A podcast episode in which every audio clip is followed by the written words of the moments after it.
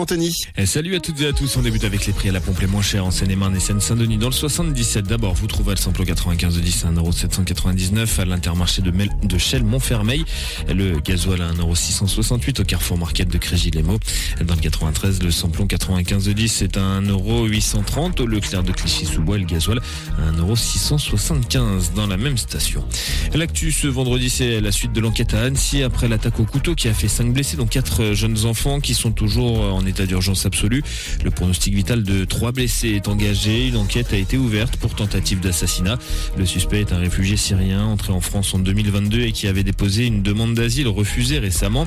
Il y est toujours en garde à vue et un examen médical et psychiatrique doit être mené dans la matinée. L'alerte enlèvement pour retrouver la petite Malek, 8 ans, a été levée hier. Elle a été retrouvée saine et sauve en Italie. Une enquête a été ouverte pour homicide volontaire euh, par euh, conjoint et enlèvement de mineurs de moins de 15 ans.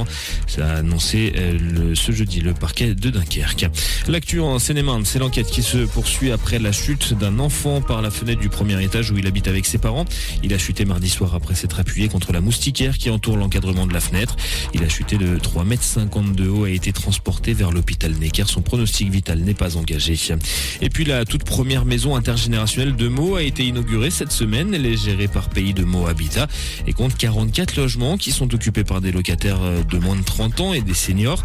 Les loyers vont de, 320, de 346 à 629 euros pour des surfaces comprises entre 22 et 41 mètres carrés.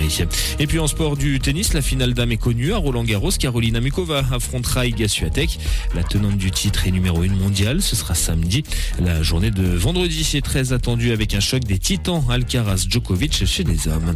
Et puis la météo du jour en Seine-et-Marne, c'est encore bien ensoleillé toute la journée dans notre département. Un léger voile nuageux s'installera dans l'après-midi, mais euh, comptez tout de même euh, 29 à 30 degrés au meilleur de la journée.